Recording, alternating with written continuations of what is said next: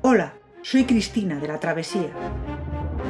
Bienvenido a la versión gratuita del episodio 30 del podcast Filosofía Simplemente. En este episodio vamos a hablar del escepticismo del siglo XVI, cuyas figuras principales son la del francés Michel de Montaigne y la del portugués Francisco Sánchez, quien, aunque nació en Braga, se formó en Francia. Este escepticismo de la época moderna, aunque mantiene en pie el principio de la duda en lo que se refiere al conocimiento, así como también el encontrar éticamente la tranquilidad de espíritu estoica para ser feliz, se presenta como un pensamiento diferente al escepticismo de época antigua. Ahora la postura escéptica ya no es la consecuencia de un fracaso, del sentir que la idea de llegar a la verdad ha fracasado. No es un mecanismo de defensa que conduce a la ironía y el aislamiento de quien ya no puede confiar en nada. No es negativo, sino positivo. El escepticismo moderno mantiene la duda, pero más bien es una duda socrática. Hay que partir de la ignorancia para poder avanzar y conocer nuevas cosas. El conocimiento es problemático, sí, la verdad puede no llegar a saberse, pero esta postura es la única vía que permitirá llegar a conocer nuevas cosas. Realmente este escepticismo moderno es el reflejo de una nueva época, de un mundo que se presenta ante el hombre de manera diferente, cambiante. Es claramente la superación de la postura medieval en todos los sentidos. No hay dogmatismo. Al revés, para alcanzar la verdad, el punto de partida debe ser el reconocimiento de la propia ignorancia e ingenuidad. Este escepticismo no se presenta como un sistema fijo, solo como un reflejo del pensamiento moderno, del cambio que ha ocurrido. El principal representante de este escepticismo es Michel de Montaigne. Montaigne, que por nacimiento poseía un castillo con una propiedad de viñedos cerca de los pueblos franceses de Saint-Émilion y Castillon, en la región de Burdeos, era un hombre de carácter humilde y de talante libre e independiente.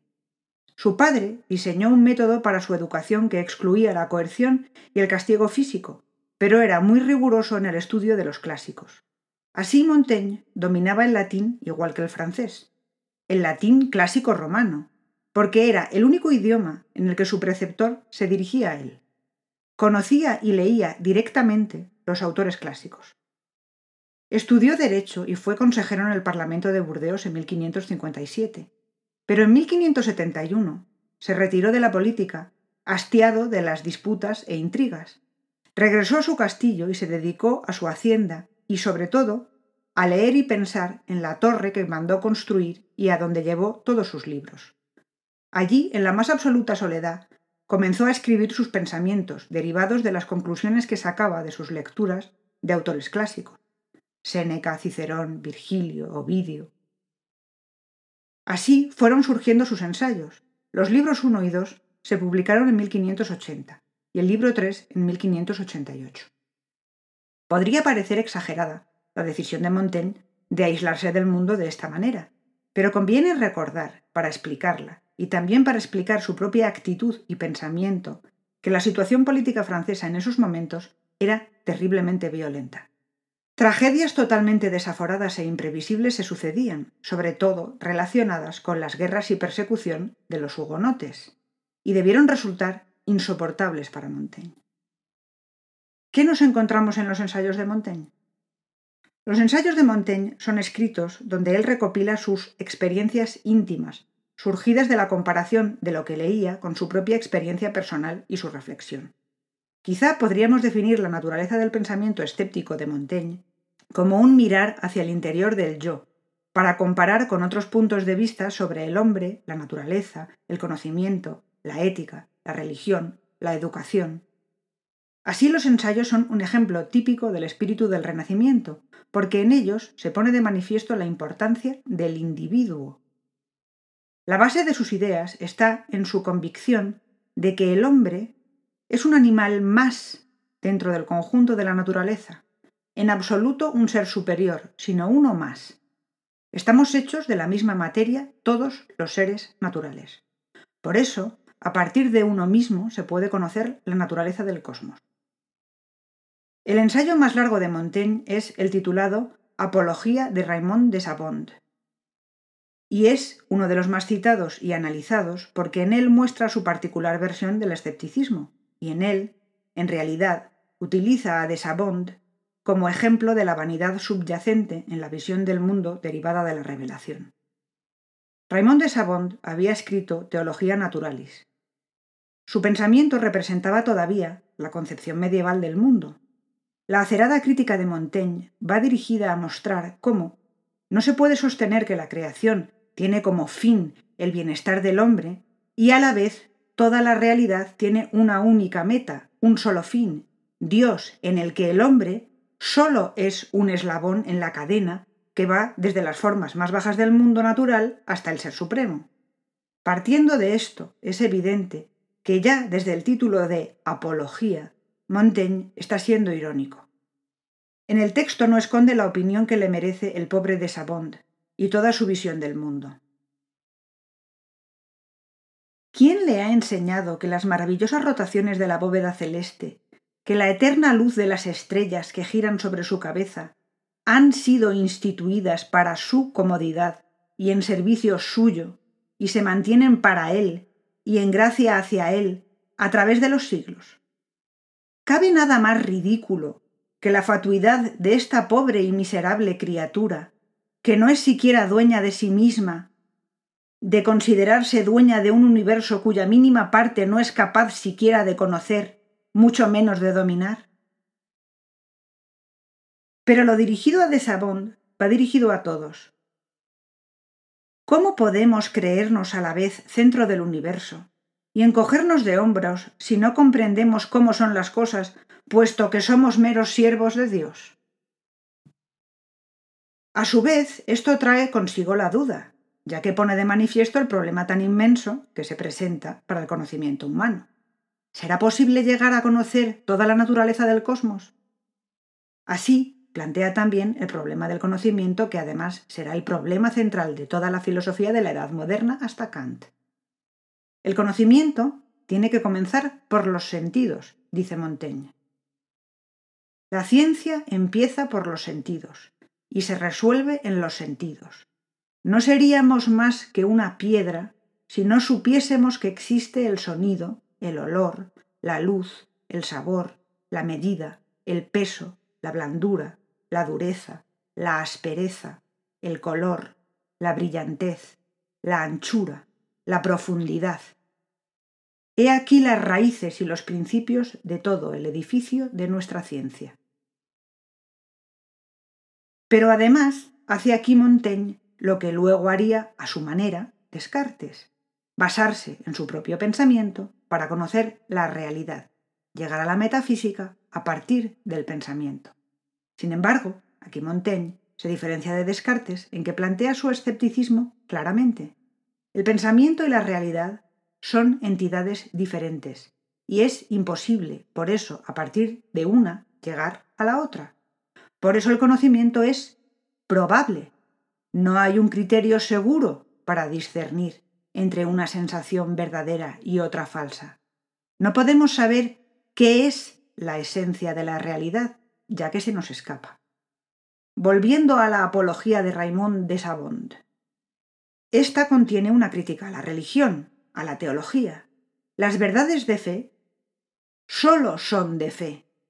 Las diferentes religiones, plantea Montaigne, se diferencian únicamente en cómo repercuten moralmente en los actos de los hombres que las profesan.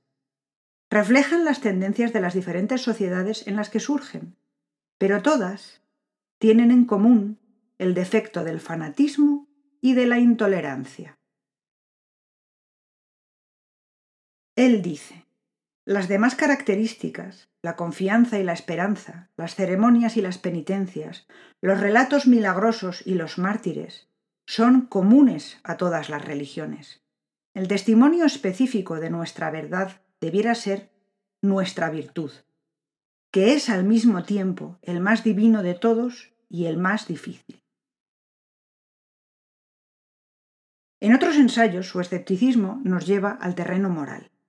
En general, considera que así como las sensaciones no nos descubren el verdadero ser de la realidad, El valor que parece constitutivo de las cosas es en el fondo un reflejo del sujeto que está valorando. Nada es bueno ni malo de por sí, es nuestra propia representación la que le confiere esta cualidad, dice. La moral, piensa Montaigne, depende de las sociedades y cambia con el tiempo.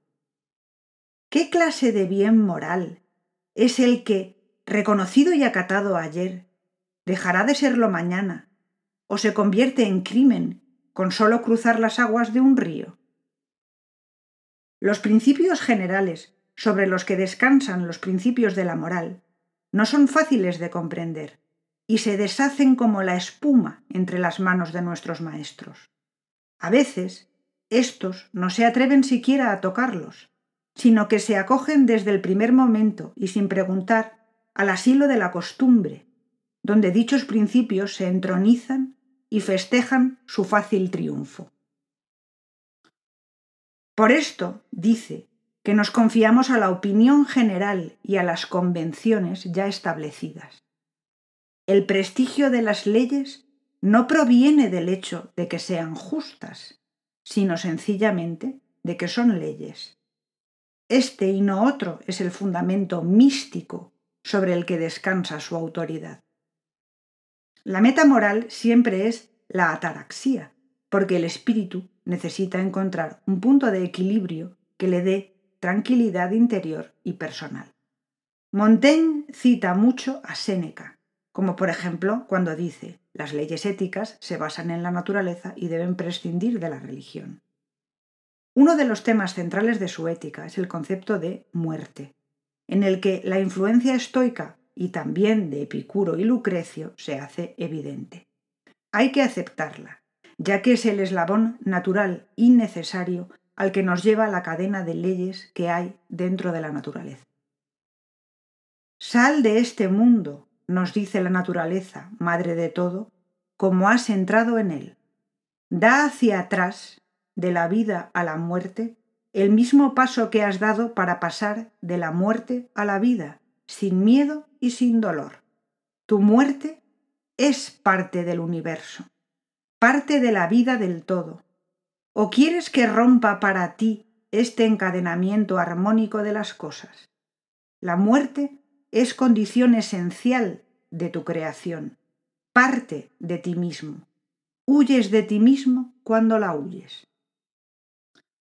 Por otra parte, el valor de la vida no depende de la duración de la misma, sino de que se viva feliz. La vida no es de por sí un bien ni un mal, es la morada del bien o del mal, según lo que tú hagas con ella. Con solo un día que vivas, lo habrás visto todo. Un día vale por todos los demás. Si quieres tener acceso a la versión extendida de este episodio, visítanos en Patreon. Que tengas un muy buen día y hasta la próxima.